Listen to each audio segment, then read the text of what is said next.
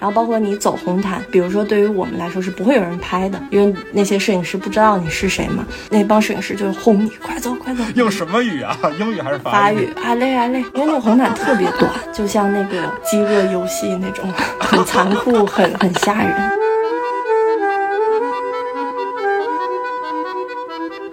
戛纳真的是一个阶级非常分明的地方，它就是不同的证，你在后台你看到的票的余量是不一样。媒体白证票的余量就最多嘛，基本你想去就可以去。不是我过度解读啊，这个最高等级的证叫白证，总让我有点 white privilege 的感觉。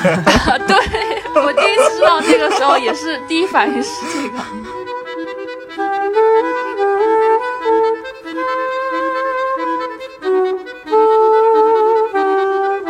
对于我来说，好像一个片子，但凡真的要放到银幕上了，我就失去了对它的掌控，离开了我的手，然后观众在哪笑，在哪怎么样，都是在我的掌控之外的，所以其实真的挺紧张的。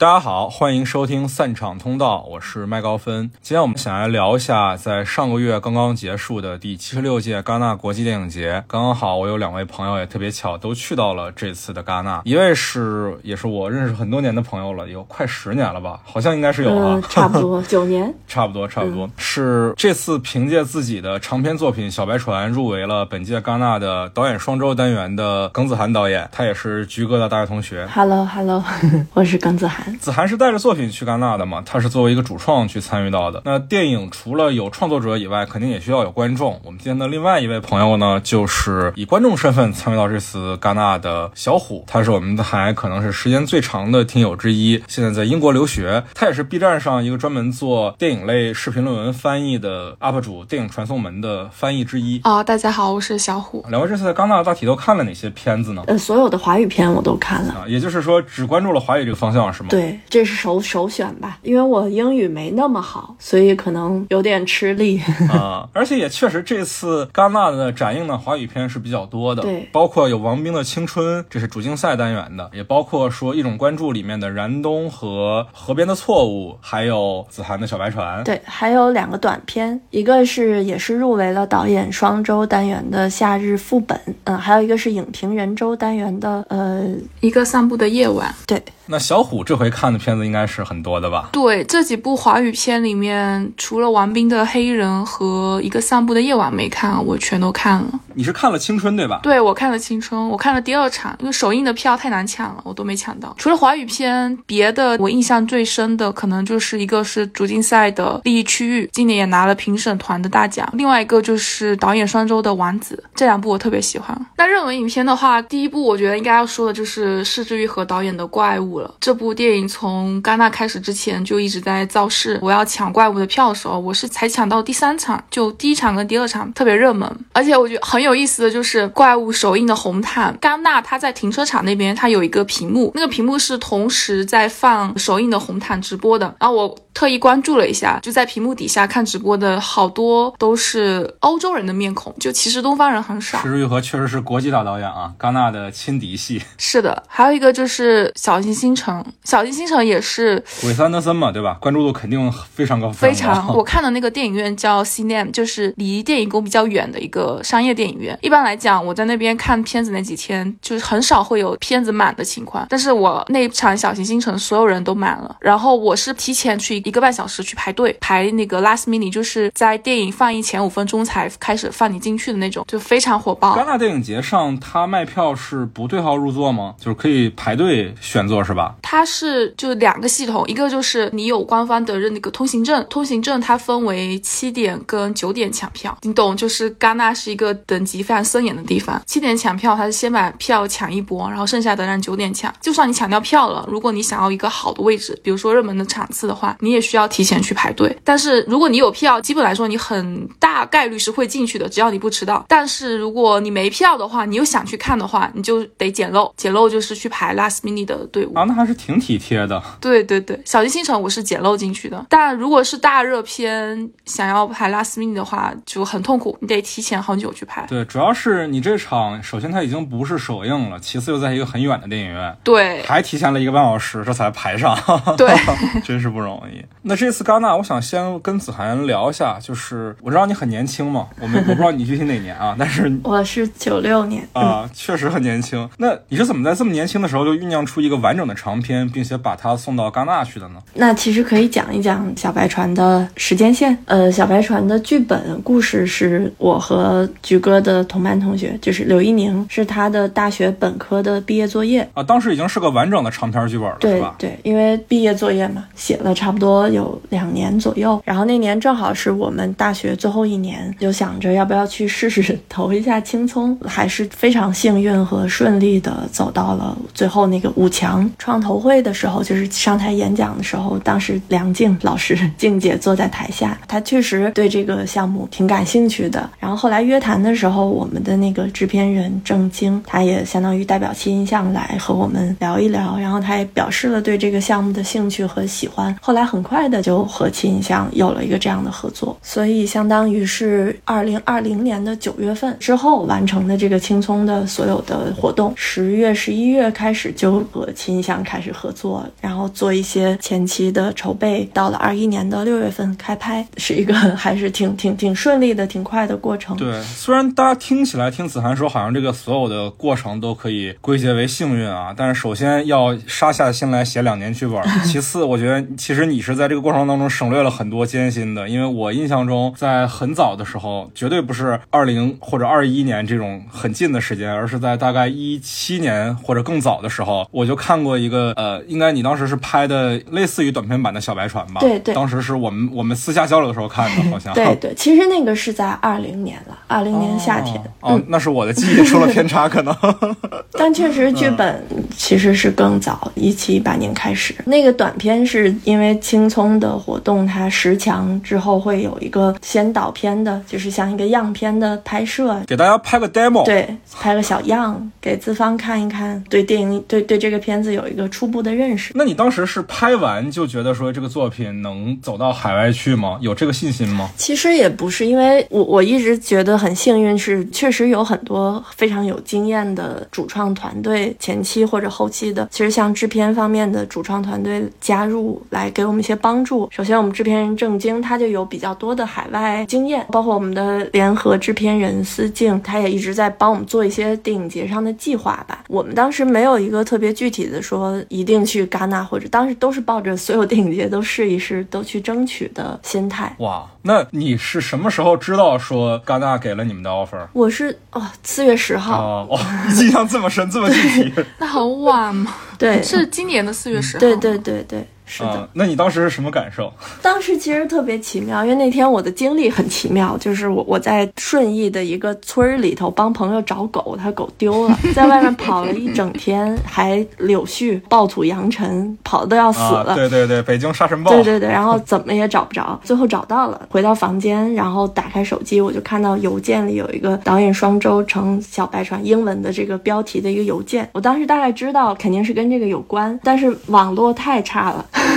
打不开这个邮件，对，然后等了好久好久，感觉是好的，就是很很奇妙，就感觉上一秒和下一秒是天差地别。你描述这个场景都挺有电影感的，实话实说。是的，是的，因为就是拍摄结束之后，确实又等了小两年的时间，在做一些剪辑上的调整，然后缓慢的做一些后期，然后也在等一些不可抗力的等待。因为我们确实是希望在国内能上映和观众见面，所以我们必须也得把这个保护好。也就是说，当你在前期做剧本的时候，就已经考虑到了说要为大陆的情况因地制宜。对，包括像在创投阶段，如果这个题材太不能去讲，或者说不太可能在国内操作的话，也不太会拿到投资。嗯。虽然我还没有看《小白船》这个成片，但是剧组的信息是能在网上查到的。你的整个在拍摄现场的成员，首先是都非常年轻，都基本上是以女性为主。让我印象很深就是郝佳悦是你的摄影，对，她也是我的师妹。这个在操作前期会有人说，比如说建议你在拍摄现场找一些比较有经验的人，或者说多一点男性这样的话吗？嗯，因为一开始一定会有这种建议和声音啊，是是可以想象。对，特别早期对于我来说，我心里也没。没底，想想是不是应该找一些特别有经验的创作者可以一起，这样可能会有更多的安全感。但是后来确实发现，像小白船这个故事，包括其实在戛纳期间很多的访谈都在问这个女性的话题，但这个确实不是我们有意的选择，说我们一定要做一个女女性团队。其实确实只是因为这个故事比较吸引女性创作者，这是事实，所以就结果就是我们有了这样的一个团队。主要我也确实知道说佳悦跟你是从大学期间就开始合作了，对，吧？他是我唯一合作过的摄影师。啊，所以你们互相肯定是很了解、很信任的。对，从一六年吧，大一的那个短片开始。哦那好幸运啊，在自己大一的时候就能找到能长期合作的人。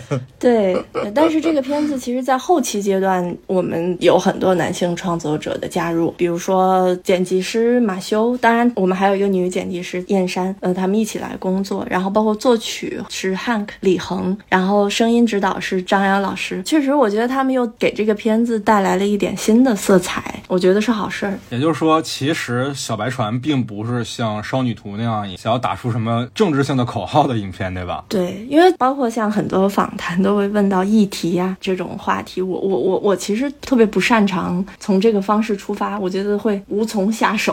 对我觉得就是一个本能的选择，或者是大家都对这个感兴趣，就这样促成了一个团队。那我想问问小虎啊，刚才我们聊了很多创作者去到戛纳的过程，那小虎这次是怎么作为观众去到戛纳的呢？因为其实在我一直以来的印象中，欧洲三大都离国内不管是物理距离还是文化意义上的距离蛮远。作为一个普通观众，想要去到戛纳，尤其是我们刚刚经历过三年的动荡啊，那三年别说出国看电影了，出我家小区可能都费劲。经历过了这个过程之后，你是怎么马上就能去到戛纳看电影的呢？其实我是通过市场证去戛纳的，因为我在一个中英的华语电影节叫奥德赛电影节做志愿者，通过那个电影节申请的通行证。但是如果作为普通观众想要去戛纳的话，可以申请一个三天通行证，针对十八岁到二十八岁的影迷。我认识的人里面有申请的，基本上都通过了。作为一个普通影迷，想要去戛纳看电影，其实很简单。还有一个是今年戛纳出了一个新的政策，就是有两个展映单元的电影，它会公开售卖，所以你自己可以申请一个戛纳的账号，然后在戛纳的网站上面购购买这两个单元的电影。一个是导演双周，另外一个叫 AC，我不知道它的中文是什么，就不是主竞赛，但是这两个单元的片子质量特别高，特别是导演双周的片子。嗯嗯嗯，其实我们讲了不少次导演双周这个概念啊，但是我们其实没有向听众们介绍一下，戛纳其实是分很多个单元的，大部分的单元其实都是有竞赛性质的。你比如说，除了主竞赛以外，可能关注度最高的是一种关注，很多时候是虽然没有入围主竞赛，但是戛纳又不想放手放到其他电影节的很多片子，一些比较制作做精良的片子。你像今年的国内的燃冬和河边的错误都是一种关注的。早年的华语片，你像《地球最后的夜晚》也是。再往下，你比如说像导演双周这一块，它是一个很灵活的单元，它奖励的是国内外，这国指的是法国啊，国内外所有有导演天赋的青年创作者。我印象中，我非常喜欢的一个短片叫《公之怒》（Con Fury），它也是从戛纳的导演双周出来的，受到关注的。对，那是一个很 cut 的短片啊。所以其实导演双周上大量能看到的是青年电影人的不一样的创作。当然，我们这个今天讨论的小白船其实也是。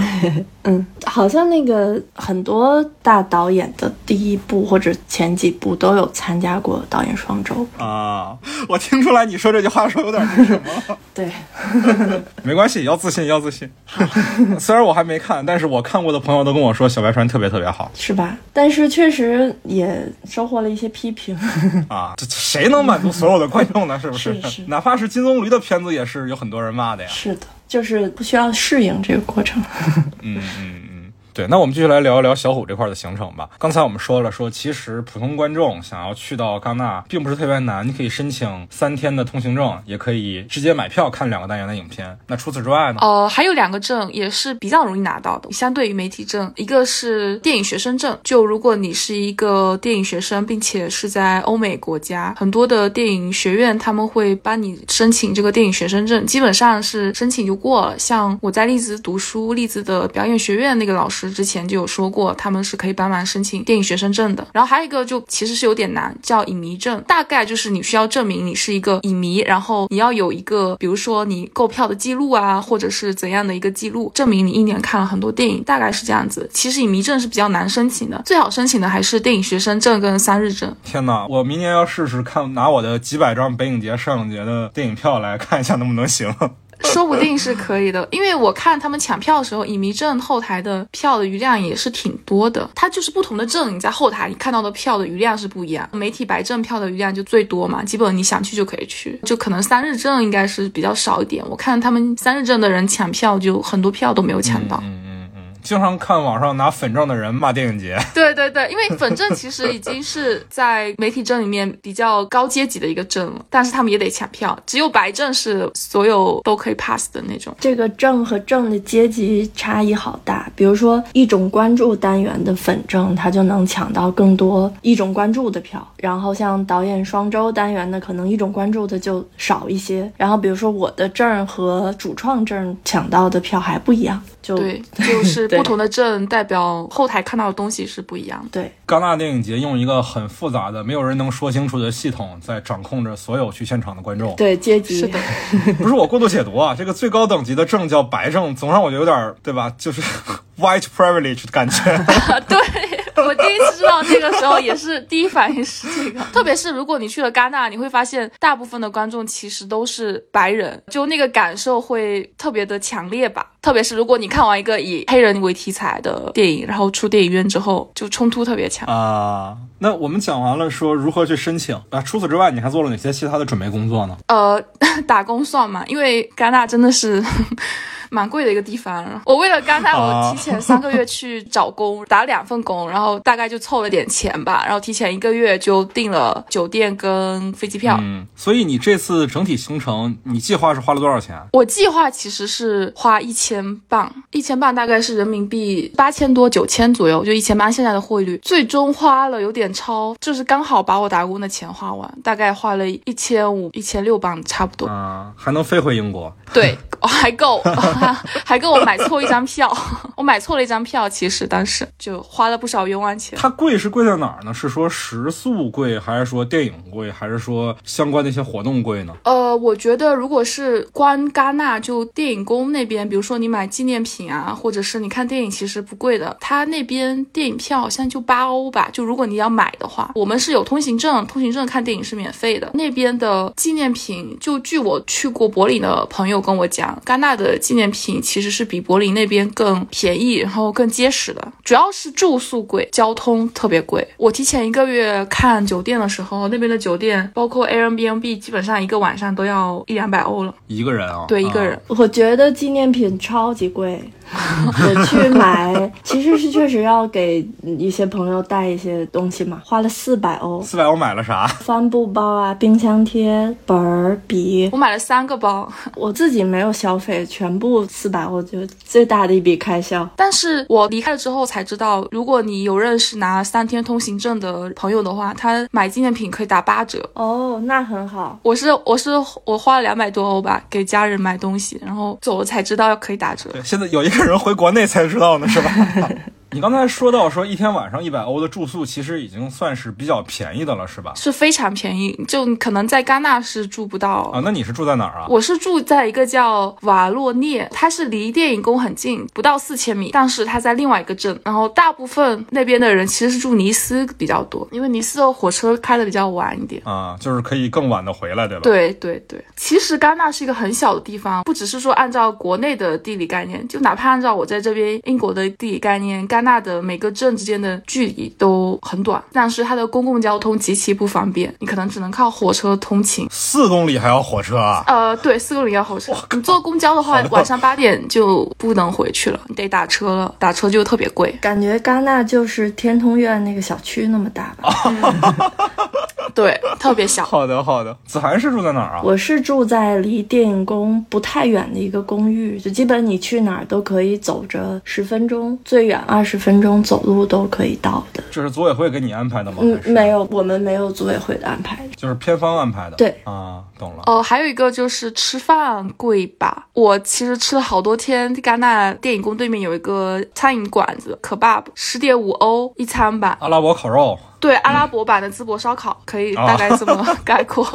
淄博烧烤加一瓶雪碧，就一餐就过去了。然后吃完就立马赶去下一场，基本上每天就这么过的。然后我们想在对面的馆子稍微吃个好一点，吃一个披萨加一瓶饮料的话，你三四十欧这样，就其实吃饭也挺贵。是人均吗？还是人？均人均。我靠，好的。就是那个电影宫那个对面的一家餐厅，它一道菜就要三四十欧。对，是的。天啊！我这两天不是在做上影节的攻略吗？我还在看酒店，然后觉得好贵。听你们这个一道菜就要顶我一天住宿的钱，我觉得上海真的好便宜哦。所以我在那儿一直在在吃辛拉面，每天都在吃辛拉面。我最后一天不是买错票了，我就推迟了一天回去，我就睡我同学那边的沙发，隔壁他一起拼房的那个室友就在吃拉面，然后我就睡在沙发上，我就觉得戛纳真的是一个阶级非常分明的地方。对，就是我们看到的戛纳是那样的，但是实际真的去到戛纳是这样的，是吧？对 住公寓沙发吃辛拉面过日子是吗？对，很多人是就吃泡面或者是那种买面包吃。天啊天啊天啊！这个跟我想象的太不一样了。好，那既然聊到说戛纳的给人感觉很 fancy 的一面，我想问一问子涵，这回参加了哪些戛纳的活动呢？哪些比较有趣呢？我主要其实参加的是导演双周这边的官方活动，相当于戛纳的电影宫再往东边走，它有一大片的海滩，然后海滩都被各种品牌或者是公司包下来，一个一个小帐篷、大帐篷啊，一块一块分区域的。然后双周它有一个属于它自己的海滩，对它的所有活动都在那个海滩举办。放映也是吗？哦，放映不是，放映是在电影院。啊，我说露天放映也挺浪漫的。露天有一个露天放映，露天放映也是在那一片海滩上，但露天放映是不用预约的，应该是就排队进去，很很爽。然后双周会有一些官方的活动，比如说酒会啊、开幕 party 啊，然后会有午宴，然后会有闭幕的 party、酒会等等，然后还会有 DJ 放音乐，对，很开心。符合你的调性，对吧？因为我就特别喜欢跳舞，然后第一天去就最后跳跳跳的，就跟一个非洲国王穿着像国王似的一个男的跳跳跳，后来才知道他是那个几内瑞拉，好像是这个国家哦，电影局的局长，他是负责给那个盖戳的，好像啊，这是我我听说的。天啊！一个电影局的负责盖章的人，就是有对电影的生杀大权的人，然后穿的很 fancy，在戛纳的海滩跳舞。对，哇哦但大家都特别开心，对，很好，就是因为每次去那都有免费的酒，啊！在自己屋里吃辛拉面，然后去外面喝免费的很贵的酒，对吧？每天都是这样。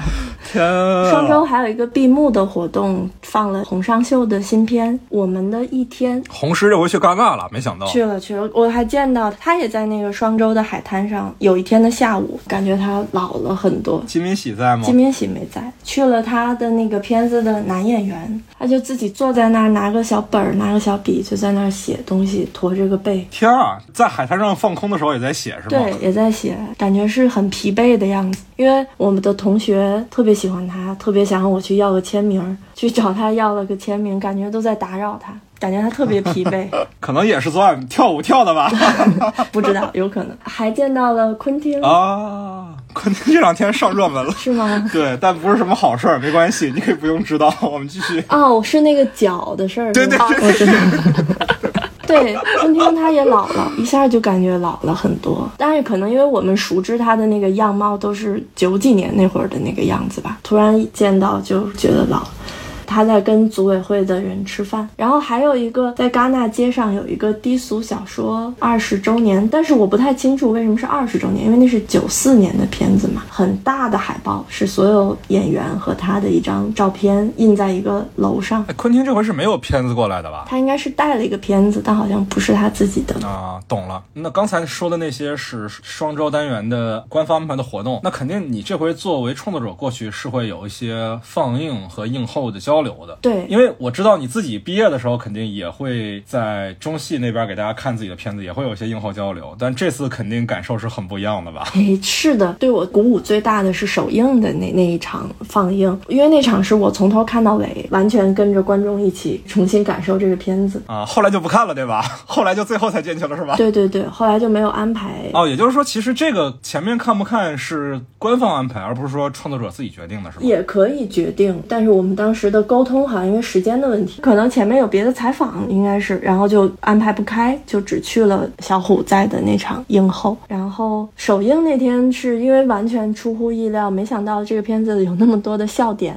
哄堂大笑，好几处地方。我们这是个喜剧吗？不是，不是个喜剧，可能是梁龙的表演。啊，龙椅。对，一个是他，还有可能是因为主角他们那个表演还是挺可爱的，就是小女孩的一些青春期的一些行为，她很蠢，但她又很可爱，是属于这个青春范畴内的。我觉得就是比预想的要好，然后确实也收获了很多的掌声。对我来说，觉得是一个鼓励吧，因为其实我对这个片子本来的预期也特别简单，我觉得这个片子其实也没有什么太多深奥的，或者是太多特别作者性的，或者是特别意象化，它更多的就是讲一个女孩一个暑假的这个经历。我的预期也就是希望观众看到她能回想起自己的青春，或者说能感受到这个属于青春的特殊的印记。其实就这么多，所以在结束的时候，我我觉得还挺鼓励我的，觉得好像他们感受到了。那还是挺好的。对，一般去到戛纳的片子，戛纳都是要求是要全球首映嘛，也就是说，这个片子其实你之前在整个制作过程当中，可能私下里主创们会去看，会有私下的交流，但是肯定是没有在大荧幕上给一整场的观众看过。是的，所以其实我相信你在放映灯亮起来之前，一定也是非常非常忐忑的。对，特别紧张。对于我来说，好像一个片子，但凡真的要放到银幕上了，我就失去了对它的掌控，离开了我的手，然后观众。在哪儿笑，在哪儿怎么样，都是在我的掌控之外的，所以其实真的挺紧张的。而且我有一个印象很深刻的细节，就是在有一场戏，我们都没有预料到那儿会笑，但是在那儿就笑得特别激烈，以至于下一场是个重场戏，它好像节奏完全的乱了啊，被笑声带走了。对，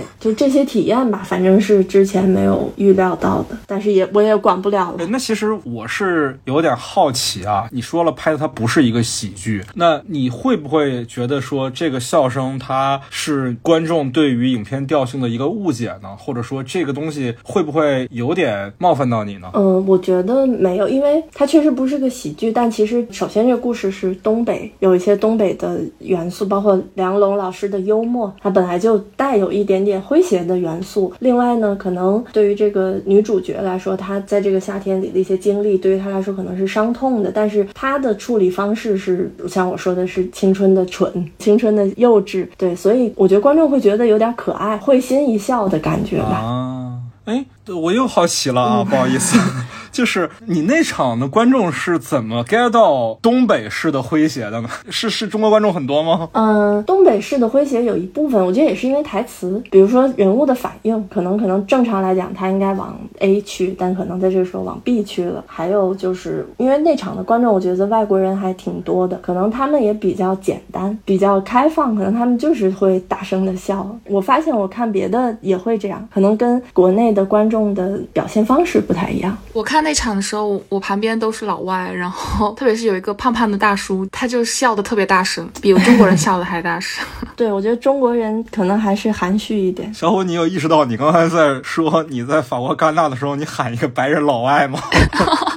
对，因为太多中国人了，今年到处都是中国人，感觉有一种家的感觉，是吗？对。很疑惑，很疑惑，为什么这么多中国人？就路上随便捡一捡都能捡到中国人搭话什么？可能也因为中国今年刚刚放开，然后好多媒体、杂志什么这些都要做一些工作吧。嗯，一种报复性的 KPI，报复性的工作。对对对对。子涵在在戛纳放这个片子的时候，他配的字幕是英语还是法语啊？嵌入的是法语，然后下面有一个 LED 是英语字幕机，对吧？对，字幕机内嵌法语。DCP 的时候没有内嵌，但是他们会这样处理。因为其实很多华语片也会涉及到听不清台词的情况。是是是，我记得当年那个南方车站的聚会在戛纳放的时候，很多中国人就说看不懂，因为那个武汉话听起来很费劲。是的，是的，是的。青春也是这样啊！天啊，那你是看英字看懂的吗，小虎？呃，我是看英语看懂的，但是英语的字幕它是根据法语的字幕翻译的，有很多错误，就特别是他有的时候讲那种带口音的普通话的时候，我是能听懂的，然后我就能注意到英语的字幕可能有出错了，然后看法语的发现好像法语也错了，他那个字幕翻译很有问题，包括一些最简单的数字啊什么，还有很多他们对白是没翻译出来，就基本上是空的，就没有翻译。那国外的观众不会有不满或者抗议之类的吗？他们抗议的方式就是退场啊！我那场退场的人还挺多的，看青春的时候。那创作者不会自己很受挫吗？感觉是好像是自己的片子有问题一样。嗯，我看的时候是觉得青春不如玩冰前几部那么深沉或是乏味，让人难以看下去。其实青春整体是一部挺幽默的电影。嗯。我想起来有一次我在飞机上，我忘了是飞哪儿啊，好像是一个国际航班吧。上面挑电影看，然后看到了一个华语片，是贾樟柯的《山河故人》。然后因为它是山西话的语言，又没有给中文字幕，所以很多内容我也得看那个英字才能看得下去，不然完全理解不了他们在说啥。对，是这样的。哎，我想起来之前有一个电影啊，叫《格莫拉》，一个意大利片子，一个黑帮片儿。它里面有一段是讲中国人黑户黑在意大利的一个犯罪的街区里面嘛，有一个镜头是。一个中国的地下黑帮老大带着男主角进到黑帮的地下组织里面。其实那个片子它是一个故事片，它不是个纪录片。但是中国人你就能听到那个黑帮老大对旁边的其他的群演说：“都别看镜头啊！” 那句话我估计剪辑师听不懂中文，不知道什么意思就没有剪掉。我当时上一节看的我那个爆笑，我的天！是的，小白船里也有一点朝鲜族方言的那个部分，因为我们也听不懂，所以其实还得需要专门。的人来，不是剧本不是你们写的吗？对，但因为其实演员表演的时候会有除了主要台词之外，别的一些旁白啊，或者是后景演员的一些对白。懂了，就是有一些随机的部分。对。对，好的。那除了说官方安排的，比如说酒会或者说放映的活动以外，小白船这边的发行的片方有没有给子涵安排什么任务呢？我相信肯定是有的，因为我们这期节目本来是想更早一点录，但是电影节结束的时候跟我说特别特别累，可能要缓几天，所以我相信一定不是喝酒和跳舞把你累垮的吧？对，确实有很多的采访，W 杂志、什么费加罗杂志的这些活动，其实也是起到一个宣传的作用。其实到后面最累的时候就是头天晚上的头。头发和妆怎么睡的，第二天怎么起来，然后再去下一个活动。可能在一些采访的过程中，还要检查一些采访稿，所以一直处在一个比较慌张的状态，就是一直没有彻底安静下来。整个过程都是非常的匆忙的。对，然后后面就没有时间睡觉，大家都开始生病，就感冒、戛纳流感，然后就都病倒了。哎，对，我还看到你有参加一些好像是女性电影人的交流吧？是的，是的，应该是戛纳中国馆官方的活动。这两年女性的这个话题很受关注，再加上《小白船》，你可能确实是一个女性话题的电影吧？确实是，包括很多创作者也都是女性，所以就会特别多的问到这个女性创作的问题。其实你刚才有跟我们说，你在创作的时候并不是很有意的想让这个片子充满一些性别议题的色彩。那当大家的关注点都在性别议题的部分的时候，你会不会有一些疑惑或者不解呢？其实怎么说，我觉得我会开始有一些反思，因为可能确实，比如说在学校一直教我们的顾铮老师，其实他对我们的帮助都特别大。在跟他的交流过程中，可能我们的创作思维都不是说从一个议题出发，所以小白船就是自然而然的，它就是一个女孩的故事，那必然它是一个女性向的电影，或者说女性视角展开的电影。所以其实，在面对这些女性话题的问题的时候，我有点不知道怎么回答，就包括提到这个议题，我说实话没有一个特别明确的答案。但是这次参加了这么多论坛，我也开始反思，可能是因为确实是需要有女性的声音存在，可能因为我一直没有受到不平等的待遇，或者说相对比较幸运的走到现在，所以我没有太多的哎觉得我要发声或者我要做些什么的这种意图。但其实我听了这些论坛也好，访谈也好，我觉得可能我只是比较幸运，但。但是如果整个电影环境里没有女性的声音，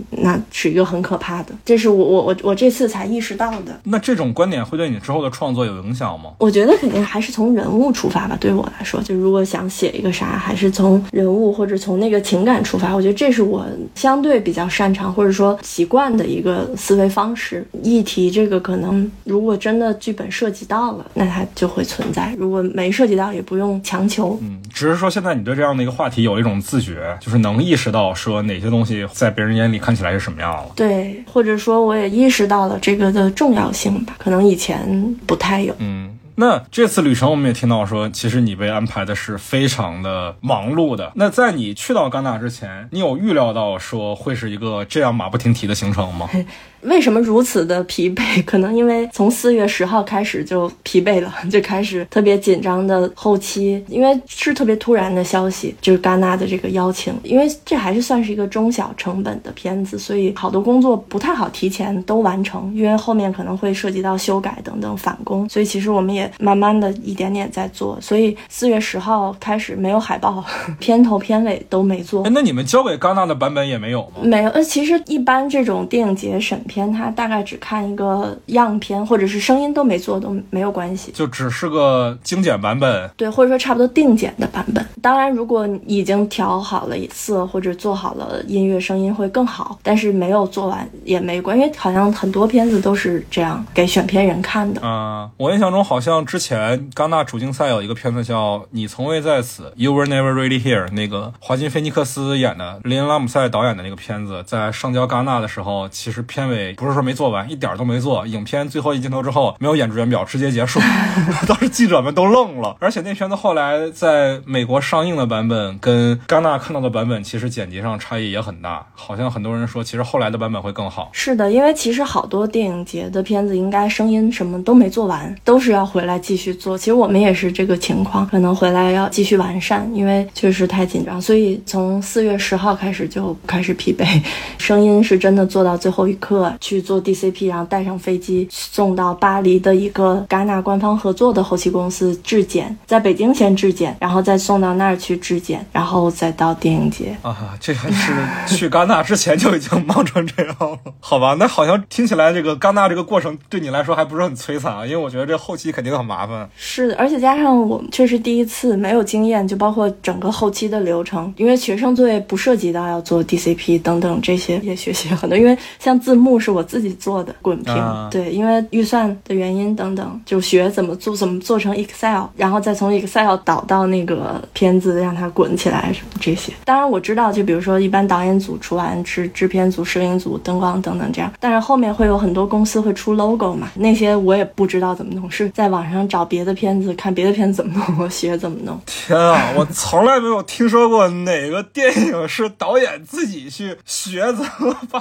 公司的 logo 加上去自己去加的。因为我们这个项目其实也没有后期制片，相当于从头到尾都是我和制片人郑晶，我们俩自己，包括像后期的分本啊这些，一开始都不懂，都不知道，都是一点点才了解。什么叫分本？分本就是比如一个片子，假设九十分钟，它会分成四个二十分钟左右的小段落。一般工作都是，比如说我想找一个镜头在第一分本的时间码在什么位置，然后这样比较方便修改啊。听起来很像那种胶片时代留下的习惯。其实是，但可能这样做就是因为一个片子太长，比如说我想改哪儿，可能只动第一分本就行了，后面不用动。懂了，懂了，懂了。最后几天是跟张扬老师在做声音嘛，我们俩差不多要四十个小时没睡觉，赶在最后一天。老师做的很细，但确实时间压力又很大。到最后一天做十分钟，我给制片人汇报一下，又做了十分钟，然后声音做完了去做 DCP，然后同时有几个国内的采访、深交啊，像公众号这种。都安排在那个后期公司，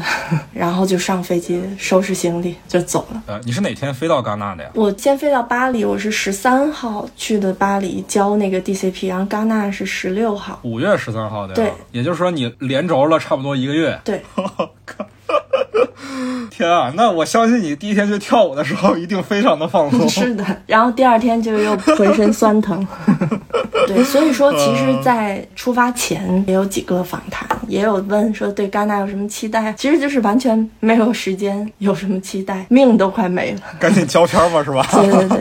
就怕有什么错误，或者说希望还是能做得更好一点，因为这是这个片子第一次跟观众见面嘛，还是希望能好一点是一点，所以没有想太多。然后到了也包括我们还有一些活动嘛，需要有正装，我也没有也去借衣服啊，或者联系衣服啊等等这些，反正就是本来是抱着去玩的心的，刚知道的时候，后来发现没有时间去感受，可能到现在还没有能静下心来说回顾一下，想一想。但我觉得就通过这一次经历，也觉得可能每一个片子，哪怕是进主竞赛的影片，都是可能类似的情况，都会，当然预算会比我们更多，但是都会是很赶、很焦灼，就看着很光鲜，但其实背后是吃了很多苦的。所以我们就能理解为什么黄上秀子海边时候那么累了，那么沧桑了。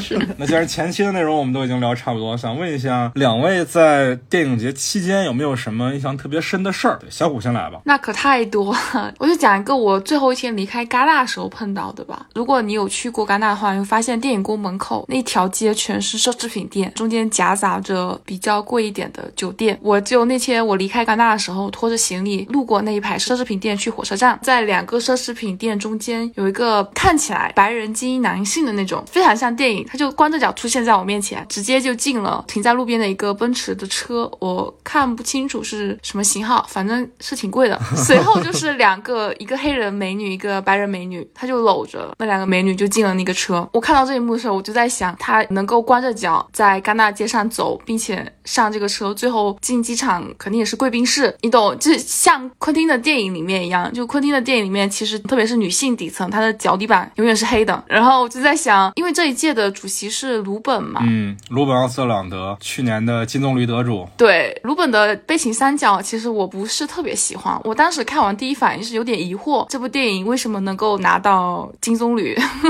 然后这一次离开戛纳那一天看到那个男性的时候，我心里就在想，哦天哪，那就应该是鲁本拿到了金棕榈，因为戛纳就是这样的。对我看第一反应就是，哦，这个金棕榈应该就是让鲁本拿到。嗯，给没看过这个片子的观众介绍一下啊，鲁本奥斯特朗德的这个《悲情三角》其实它是个喜剧，虽然它叫《悲情三角》啊，它这个全片其实都是在讽刺消费主义，讽刺所谓的上流社会是多么的脆弱和不堪一击。鲁本他已经拿到两次金棕榈嘛，上一次其实也没有多久，就是五年以前啊，六年吧，对，六年以前，所以他相当于是五年拿了两次金棕榈，大家对于他的争议都还比较大。但是其实能很明确的感觉到，说他从上一次成为了金棕榈得主之后，这五年间他的一个变化，就是他对花花世界、灯红酒绿有了新的感受。是的。好，子涵这边呢？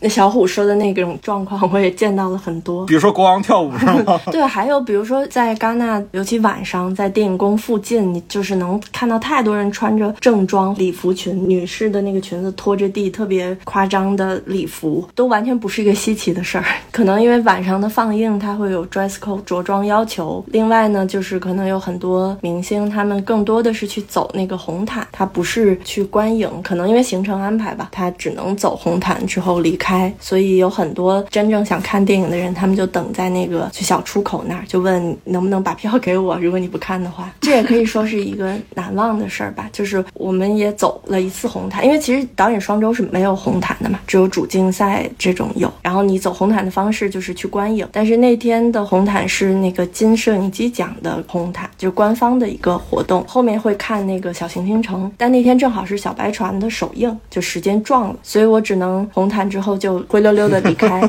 那后来你的票给谁了？就给了一个女的，她很会，她上来先说你们穿的很漂亮，都是英语啊，你们穿的好漂亮，你们可以把票给我吗？这么直白吗？大概就是这样。我的天，好的，我学会了，下回我也这样。哦，我看到贾木许了。哦哦，这次上影节我要去看他的《鬼狗杀手》。哎，但他会去吗？那肯定不去啊，想啥呢？他来国内，这回上影节来的最大牌的导演是三宅唱，可以了，满足了已经。然后还看到卡戴珊他妈，还有超模。就我发现所有事情背后都很复杂，就是肯定有品牌的需求，因为品牌赞助你这个服装，那必须得有一个露出的机会，所以你必须得有一个红。红毯，然后怎么能有这个红毯也也很复杂，就是可能得抢票，如果抢不到还得有什么，然后包括你走红毯，比如说对于我们来说是不会有人拍的，因为那些摄影师不知道你是谁嘛，即便拍了那些照片你也拿不回来，没有办法反馈给品牌，所以你必须得请一个红毯摄影师，那就是又是一大笔费用，他得有证件，他才能在红毯上拍照，所以这一切背后其实都是工作。啊，我都算好的，比如说我们两个演员周美君和黄子琪，他们其实这次去也是有一些商务的工作，然后每天他们得化两个小时的妆，他们不能像我似的 头天睡觉，第二天起来直接去，对他们要化妆，然后得拍特别好的照片，就反正很辛苦，可能光鲜的背后都是辛苦，而且戛纳的前几天都在下雨嘛，特别冷，那如果下雨的话，红毯怎么办？我看红毯好像都是露天的，红毯有伞，就还是打着伞去走红毯是吗？那摄影师也拍不到啥呀。嗯，他们的伞是都是比较专业的，而且其实红毯是会放各种音乐，但是走上去之后很紧张，而且会有人赶你，快走快走。我其实我到现在都没搞懂哈，如果你占了一个位置，那些摄影师并不想拍你，那帮摄影师就会轰你，快走快走。用什么语啊？英语还是法语？法语啊嘞啊嘞什么的，就是我觉得在红毯，因为那个红毯特别短，很吓人，就像那个饥饿游戏那种，很残酷，很很吓人。不是，我看你朋友圈发那个红毯照，你超酷的。对，那个也是，因为我也不知道给我拍照的那个摄影师是谁，就瞎走，我找不到我的摄影师，然后后来就听见有人喊我庚子涵，庚子涵。中国摄影师是吗？对对对，我看到就是你回头举手的那一下是他拍的，是吧？对对对，啊，那个真的很酷。对，还还是一个很不一样的体验吧。经过这些，就觉得还是应该要把片子做好。其实这些都是附加的一些荣誉，但如果真正有好的片子，其实这些都不是问题了。另外一个感受比较深的事儿，是因为就像小白船的剪辑，我们从来没有见过面，因为剪辑师在台湾啊，马修对吧？对，然后也因为疫情，反正我们一直都在线上工作，包括是联合剪辑嘛，马修和蔡燕山，一个女剪辑师。马修是哪儿人来着？我他是法国人，对他只是定居在台湾是吧？对对对，其实蔡燕山是我跟他工作的更久、更细致的，经常密切的在网上交流。然后这次也是第一次见到他本人。啊，他在哪儿啊？他也在台湾。哦，云剪辑啊，云剪辑 一直是云剪辑，包括调色也是云调色。调色师是在法国，通过这次都见到了大家。我觉得这对我来说是一个挺重要的事儿，因为一直只听声音，然后想象他是什么样的。因为蔡燕山没有照片，想象他是什么样，什么见到发现跟想的完全不一样。然后我们还住在一起，都住在一个公寓里，朝夕相处，发现他有很丰富的一面嘛，都是之前不了解的，感觉是很棒的一个体验。整个后期流程 DI 和剪辑都是纯线上，这个真的是感觉你这个创作观念领先一个版本。我觉得因为马修他们那儿可能因为其实确实他们接的大陆电影很多，他们已经有了一套相对完善的设备，可以实时的同步的剪辑，一套线上的流程。然后我们的那个调色师他叫 Yoff，他是法国人，之前有和万马导演合作，他也是经常做一些线上的工作，所以他们在技术上我觉得完全没问题。而且我觉得反倒线上工作效率更高，就不会说见面了先喝杯咖啡，先化两个小时妆。对对对，都没有，就是打开了软件就工作，然后完事儿了就下线，效率很高。啊，小虎这儿还有什么比较难忘的事儿吗？有一个是我在电影院看电影，就是《王子》，也是导演双周的一部电影。刚好我旁边是一对法国的夫妻，观影体验很奇妙，因为我跟他们两个完全不认识。恰巧《王子》是一部非常的大胆的电影，我觉得可以是挑战观众底线的那种同性恋题材的。他的性爱的场景比较破格，是是伦理学底线还是说道德底线啊？我觉得是两两回事都儿。有都有。对我看那个电影时候，全场的反应特别好，就一到了该设置好的点，观众在大笑。然后我跟那个法国老太太，她坐我旁边，我们两个就互相对视，在这笑。特别是到了性爱场景的时候，但是她的老公的反应就跟全场的观众差别太大了。她老公完全就坐立不安，然后脸上特别严肃。他们两个真的很可爱。那老太太就狂拍她老公的大腿，就让他接着看下去。因为那个老头他一直想要出去，身体就特别想要走到那个过道去嘛。然后那个老太太就压着他不让他走。那场感觉真的特别好。结束了之后，大家都给了主创团队大概十几分钟的掌声吧。哦，对，戛纳有一个习惯，就是鼓掌的时间其实是能反映观众对影片的好感度的。嗯，对。我听说这回，反正网上谣传啊，说是《花月杀手》放映完了之后，全场掌声雷动四十五分钟。对对对对，《花月杀手》排队的情况也很疯狂，没有人排队排进去了，就是 last minute 是没有人进去的。对，没有人进去，似乎。我记得当时你本来也想抢那场是吧？对，我没抢到，就太难抢了，而且他在戛纳只放一场嘛。嗯。啊，好的，那既然聊到电影了，我们来聊一聊今年两位在戛纳看的电影吧。那我们首先来聊一聊华语片吧，因为两位这次的观影重点应该都是在华语片上。对，先聊一聊主竞赛的那部王斌的青春吧。首先，我好奇的第一个问题，两位看完之后，觉得这个片子有没有可能在国内上映呢？呃，不可能。斩钉截铁。OK。我觉得大概可以讲一下这个拍的是什么，因为它其实是大家看那种新闻也能看得到那种剧情吧。大概就是河北、河南那边年轻人去南方的纺织厂打工，大概就是讲他们打工生活的一个故事。我看完电影之后，我去搜了一下王斌导演的采访，他是说这个纪录片前后拍了好几年，嗯，用了六个摄影师陆续的拍嘛。所以其实这个纪录片里面你可以看得出来，摄影师跟被记录的对象其实他们是很熟的，甚至还会调侃摄影师。这是靠。靠时间来积累下来的人际关系，对他最后是拍到了一九年，这个纪录片才停的，好像。啊啊，就是这其实是个疫情前电影，对对对，是疫情前的电影，一三年一四年开始的，好像，所以以其实是有年代感的哦。它背景里面的音乐其实不是剪辑师给设置上去的，流行歌曲几乎都是当时他们在纺织厂里面工人放的音乐，所以就非常有年代感，很贾樟柯感觉，很真实吧。而且我觉得虽然是描绘底层人物的生活，但但是它没有那么沉重，就可能大家会觉得王斌导演的片子都像那种工厂的片子的话就很沉重啊什么，其实是没有的，就其实很轻松，而且都是拍年轻人嘛，就大家都说说笑笑的，沉重的部分很少。我记得这个片子很长吧？对对对对，三个半小时。对，我记得这个片子的首映结束之后，我们听友群里就在有人在讨论说为什么豆瓣还没有短评出来，然后就有人说估计第一批的观众还没睡醒。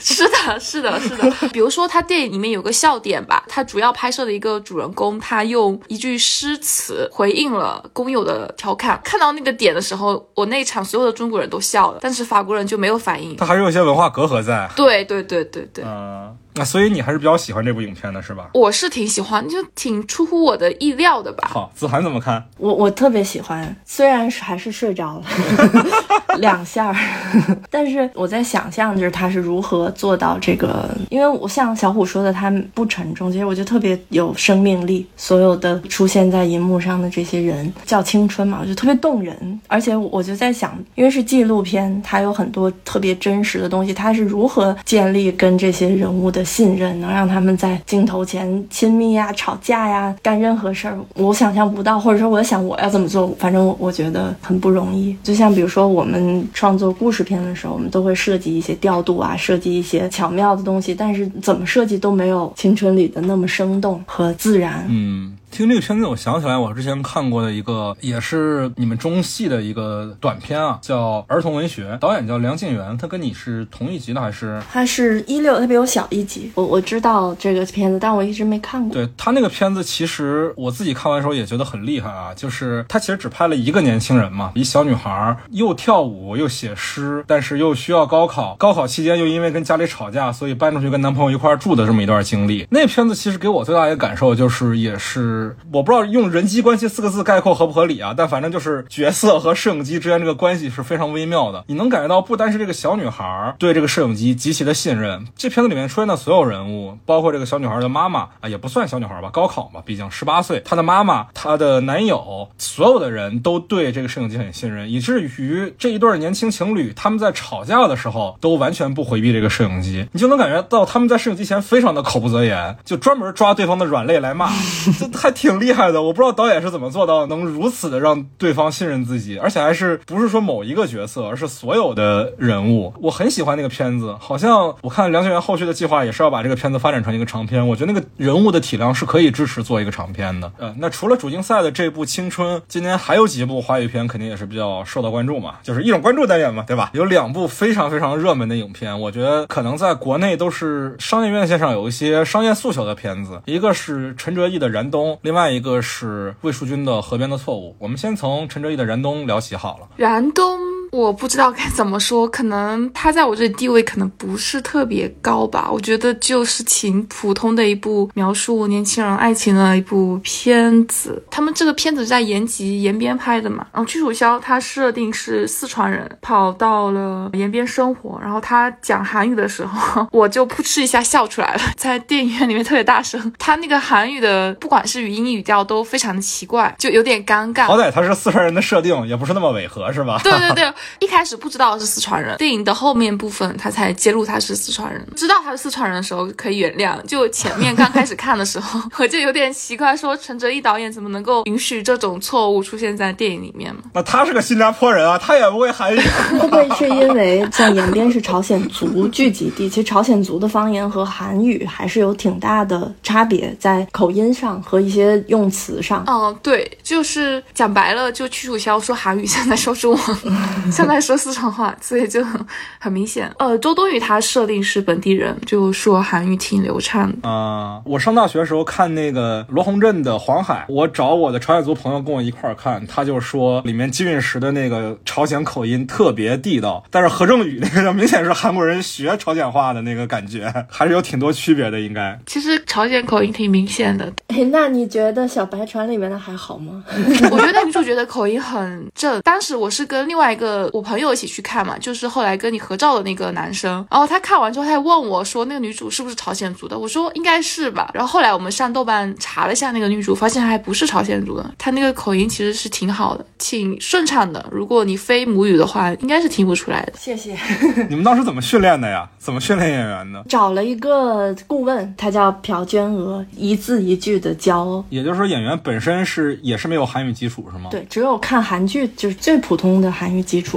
对对，然后其他的朝鲜族演员，我们都找的是真的朝鲜族。我就希望说能有一个这样的氛围，至少能帮助这个女演员能更好的完成。嗯，之前北影节放过那个陈哲艺的《漂流人生》嘛，我当时也去看了，陈哲艺还来了现场交流，我当时特震惊，哇，台西大坡人，你北影节都能来 映后啊！他中文还可以吧，不算特别好。有观众提问说，《漂流人生》里好像是他第一次用配乐，因为之前《爸妈不在家》和《热带雨》的时候是。基本没有配乐的，但在《漂流人生》里有稍微有一点点。然后陈哲艺就说了啊，那你就等着燃冬吧，里面全是配乐。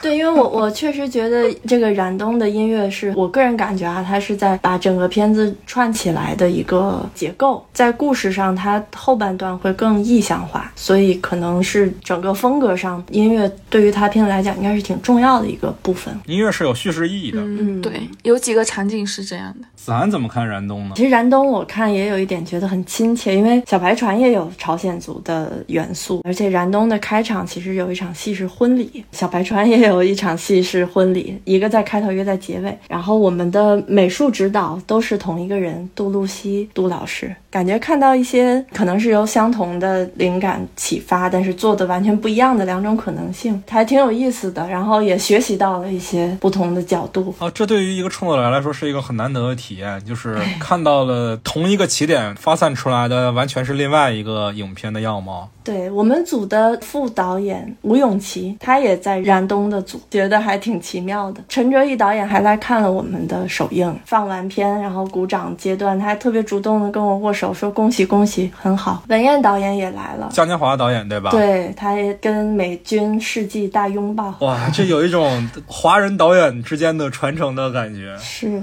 我觉得燃冬和河边的错误两个华语片，这次在戛纳我看完的感受都很。喜欢，其实这两个片子也是代表了一定程度上国内电影的比较高的艺术上的追求，或者说艺艺术上的创造性。嗯，我看到了很多，至少是我们目前在电影院看到的不一样的影片的样子。嗯嗯。我们以往有一个片子能提一种关注，一般一年也就提一部啊。有时候其实几年出一部都算不错了，但是今年能一年出两部，确实是还挺不容易的。而且其实多说一点陈哲艺这个事儿，我是觉得他是有很大的不一样的意义的。他是一个外籍导演，但是又有华人的认同感，因为他拍的此前的几部电影，除了《漂流人生》，都是华人题材的，而且他也很乐意去跟大陆做更多的文化交流。这其实，在在当下的国际环境里，算是比较难得的吧。可能国际环境里，我们看到的更多是陈可辛 这个就不能多说了，反正大家就懂的都懂吧。对，反正我看燃冬的时候，我没有去想那导演是新加坡人，就我完全忘掉了这个概念。我觉得他就是聚焦在这个三个人物上，或生活的困境，或者说他们精神生活的困境，其实挺温暖我的。我我看完的感受，呃，像刚才耿导说的，其实燃冬大概就是讲一个异乡人到延吉延边这个大家印象里相对封闭冰冷的一个环境，然后对于自己的困境能够想明白，离开延边延吉这个环境，对自己的困境进行一个解决，其实是一个非常积极向上的一个片子。导演是说他当时是先到了延吉延边采风，然后大概是按照他采风时的感觉拍摄的。他当时在采风的时候就看到了一个电视上的一个社会新闻，大概就是一个人抢劫，然后大家都在通缉他。其实大家看《燃冬》这部电影，它是有三条线，就周冬雨、刘昊然、屈楚萧三个人的故事线。其实有个暗线，就是这个社会新闻的这条线。我觉得陈哲艺导演他是有很多想要表达的部分的。就是他作为一个外来者，他在田野调查上做的还是很深入的。是的，这确实也是挺让我意外的，因为首先是陈哲艺，他不是大陆的导演，他甚至都完全就不是国内的导演，是一个新加坡人，而且他的教育环境是在英国建立的，然后他来运作一个他完全不了解的环境的片子。他之前的两部长片《爸妈不在家》和《热带雨》都是新加坡本土的故事，然后《然后漂流人生》那个故事很大一部分的背景也发生在英国，是他熟悉的环境。但是拍燃冬是他前所未有的一个挑战，而且说实在的，就是大家可能对于东北的叙事是有一个刻板印象的。那常见的是喜剧或者是悬疑，喜剧咱就不用说了。那悬疑其实这几年不管说是可能前一阵比较火的那个网剧《漫长的季节》，可能大家对于东北的印象就是环境本身是肃杀的，所以它是一个非浪漫化的场景。但是这又是一个爱情故事，对吧？但我觉得燃燃冬其实反倒挺温暖的，就是他的那个东北语境。其实它主题是爱情嘛，这个亲密的关系，他在探讨这个。然后我觉得他在拍法上，对于国内的影片来讲，也是一个比较新的尝试。我看的时候也有想到那个《你妈妈也一样》，阿方索卡隆的那个。当然，燃冬没有公路，但它也有很多自然的景观和景色的这些描绘。嗯。英文名叫 Breaking Ice，冰雪的场景肯定很多哈。嗯是的，而且周冬雨的设定也是跟这个相关的。嗯，之前在《漂流人生》那场的映后的时候，他谈起来这个片子的时候，总给我的感觉就是他这两年特别忙，今天还在这个剧组，明天就在这个剧组，给人一种青年版张艺谋的感觉，就闲不下来。所以其实我一开始对这个片子是没有很大的信心的，因为我觉得一个创作者特别忙碌的时候，就很难出特别好的电影。你比如说张艺谋这两年的片子，其实除了一秒钟。我都谈不上喜欢，但是确实听你们这个描述，这个片子还是挺不一样的。可能也确实是他自己本人到了一个创作的爆发期吧，因为他之前的创作频率其实很低的，《爸妈不在家》和《热带雨》，包括《漂流人生》都隔了很多年，但是现在他的。创作高峰应该是来了。还有就是，如果大家有机会在电影院看到未删减的版本的话，这个电影的情爱戏其实拍的挺好的啊。它有龙标吗？它有龙标，所以我很奇怪啊。它有龙标，那就说明大家能看到的就是你在戛纳能看到的这个版本啊。哇哦！然后河边也有一些让我觉得无法拿到龙标的部分，但总的来说，燃冬的情爱戏拍的挺大胆的，就以国内院线的尺度来看，而且拍的其实挺好的。哦，我们居然能在不剧透的情况下。聊这片子聊了这么久，好的，我们来讨论一下下一部影片，这个魏淑君的《河边的错误》。魏淑君确实是，如果说子涵第一次去到戛纳，感觉有一种很意外的感觉的话，魏淑君这次去到戛纳已经算是轻车熟路了。这已经是他第三次去戛纳了吧？不止吧，应该是第四次啊，都四次了吗？天哪！延边少年是第一次啊，然后野马分鬃，然后永安镇，然后这个，嗯，永安镇去的也是导演双周啊。永安镇好像今天还在国内定档了，大家有兴趣可以关注一下。我还没看，但是我看过的朋友都跟我说好。好的，我们说回到当下这部《河边的错误》啊。我要坦白，我中间睡过去了，好，大概是在百分之六十到七十的时候睡了十分钟。我该怎么讲呢？这部电影可能没有大家想象中悬疑的那种氛围吧，非常诗意。就让我印象最深的就是它的画面嘛，就胶片的那种带着失焦的感觉，其实是很复古。还有一点就是我很惊讶，就是。朱一龙他的表演没有让我特别的出戏，也不能说特别优秀吧，但起码是你不会让你出戏。然后真美惠子的对戏会让你觉得他们两个一碗一碗的能搭上。对，意料料之外吧。也就是说，你觉得这片子还不错，虽然你睡了。对，虽然我睡了十分钟，但我觉得还不错。但是它有一些对白让人觉得有点生硬吧，有点奇怪。可能导演有想表达的部分，但是受于某种原因，这个表达部分又压回去了。导演是通过配角的口吻说出来的话，就会让你觉得导演有特别强的介入感。就是他特别想让人意识到说，哎，我这要点题了，我这要点题了，全体目光向我看齐。差不多，但是他又不会百分之百的表现出来，还是有点别扭在的。对对对，有别扭感，非常强的别扭的感觉。嗯，那子涵怎么看呢？我当时有点去晚了，然后我坐在二楼最边边的那个位置，甚至前景有一点儿那个音响的遮挡。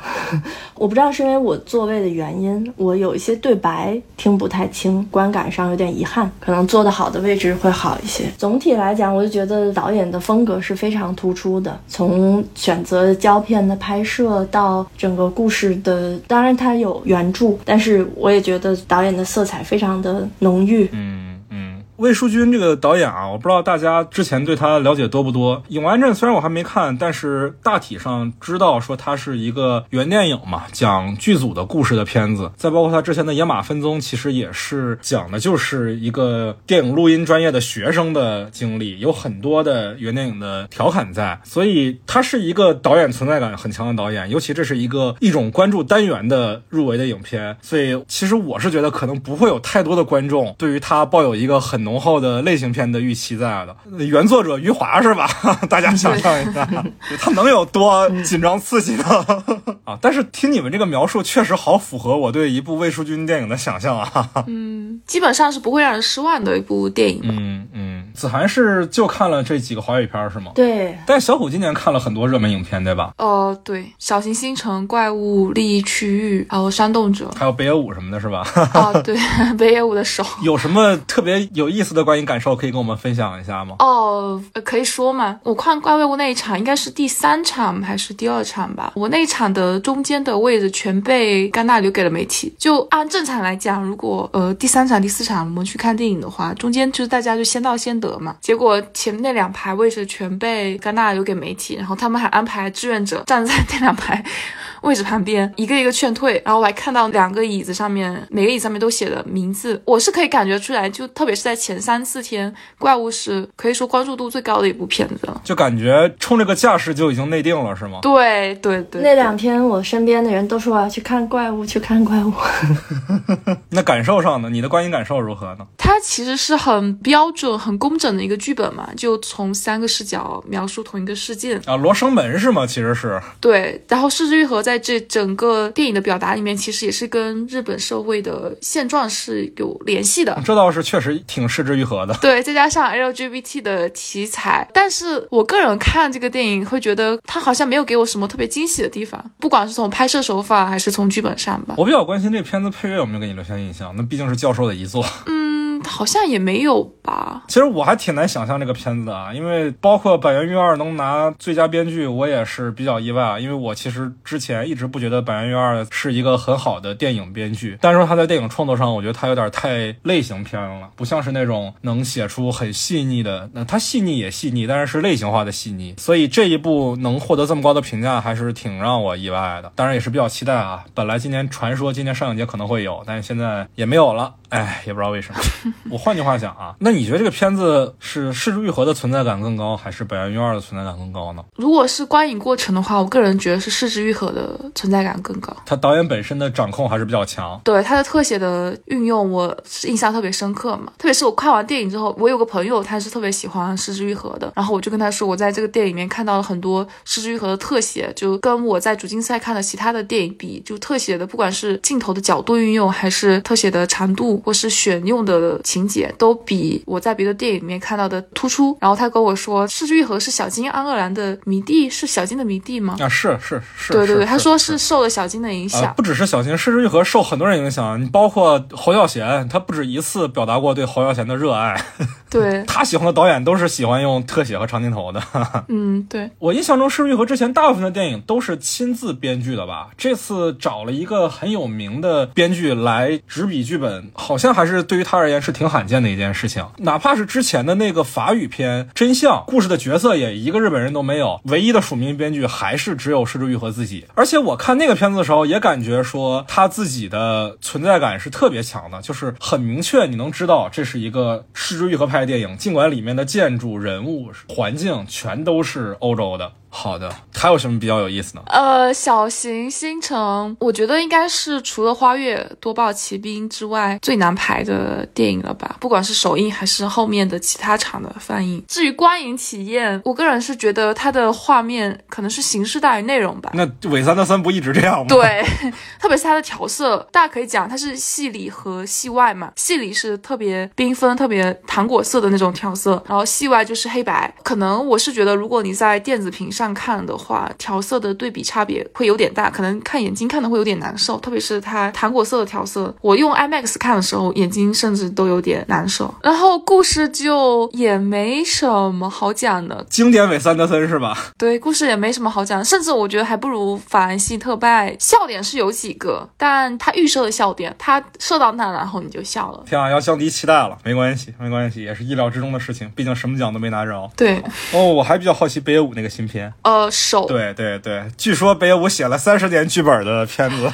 这个片子就片如其名，它片名叫手嘛。这个片子这个手是头的那个手啊，对，首级的意思。对，所以大家一开场就是在砍头，从头砍到尾，特别是前三十分钟吧，非常的 cut，就写点在场的可以说是几乎所有观众嘛，就大家都不由自主的发出了那种被吓到的声音。但是看到后面，其实离场的观众还是挺多的，但是前一个小时可以说大家的氛围都特别好。这片子多长啊？大概好像是一个半小时啊，就这么短吗？不是特别长，我看一下哦，两个小时，一百三十一分钟。但在你的体感里只有一个半小时，那说明你还是挺喜欢这个片子的呀。对对，我看的挺开心的，因为看到后面吊着我的就是他对主角之间关系的安排，我让我特别感兴趣，因为我一直在期待着主角他能够做出意料之外的举动。他后面也拿了库尔棕榈啊，库尔棕榈不是怪物拿的吗？哦，对，他是提名嘛。哦，我天呐，这个好让我意外啊！因为他这个片子其实它基于的是日本历史上一个真实的事件嘛，我记得是本能寺之变吧。对，感觉他好像对历史的改动还是非常大的，这有点像无耻混蛋了都，非常有那种 戏说的意味吧。好的好的，你这一下把我胃口吊起来了。一个北野武拍的日本的战国题材的影片，提名了戛纳的库尔棕榈，那只能说懂的都懂了，朋友们。好，那关于今年的这个第七十六届戛纳国际电影节的讨论论呢，我们今天也聊了很多，从创作者、从观众的身份都做了不同的讨论。当然，目前我们还没有办法看到很多我们提到的这些片子。如果大家有想跟我们做后续的交流呢，也欢迎在评论区留下你的看法啊，也欢迎大家加入我们的听友群，在微信上搜索 After Cine，添加我的个人微信号就可以申请进群了。也欢迎大家关注我们的官方微博“散场通道 After Cine”。那最重要的呢，是希望大家可以在之后的电影院去支持啊，我们能在大陆看到的这些华语电影，包括《小白船》，包括《燃冬》，包括《河边的错误》。那青春可能就不指望了啊，但是前面这三部还是希望大家都可以去电影院支持一下的。也感谢小虎和子涵今天晚上陪我聊了这么多，希望明年我可以去戛纳。听小虎说完，感觉好像也没有那么遥远。哦，没关系，如果申请失败了，他申请费会退给你。哦，好的，好的，好的，好的，太贴心了这个提示。明天我就拿我几百张票去申请影迷证啊。那我们今天就先聊到这儿吧，下期再见了，朋友们，拜拜，拜拜，拜拜。 Elle avait des bagues à chaque doigt, des tas de bracelets autour des poignets, et puis elle chantait avec une voix qui sitôt m'enjola. Elle avait des yeux, des yeux d'opale qui me fascinaient, qui me fascinaient. Il y avait l'ovale de son visage pâle, de femme fatale qui me fut fatale, de femme fatale qui me fut fatale. On s'est connu, on s'est reconnu, on s'est perdu de vue, on s'est perdu de vue, on s'est retrouvé, on s'est réchauffé, puis on s'est séparé. Chacun pour soi est reparti dans le tourbillon de la vie. Je l'ai revu un soir, aïe aïe aïe, ça fait déjà un fameux bail, ça fait déjà un fameux bail. Au son des banjos, je l'ai reconnu, ce curieux sourire qui m'avait tant plu, sa voix si fatale, son beau visage pâle, mais mûr plus que jamais. Je me suis saoulée en l'écoutant, l'alcool fait oublier le temps. Je me suis réveillée en sentant des baisers sur mon front brûlant, des baisers sur mon front brûlant. On s'est connu, on s'est reconnu, on s'est perdu de vue, on s'est perdu de vue, on s'est retrouvé, on s'est séparé, puis on s'est réchauffé. Chacun pour soi est reparti dans le tourbillon de la vie. Je l'ai revue un soir, ah là là, elle est retombée dans mes bras, elle est retombée dans mes bras. Quand on s'est connu, quand on s'est reconnu, pourquoi se perdre de vue, se reperdre de vue? Quand on s'est retrouvé, quand on s'est réchauffé, pourquoi se séparer? Alors tous deux, on est repartis dans le tourbillon de la vie. On a continué à tourner, tous les deux enlacés, tous les deux enlacés, tous les deux enlacés.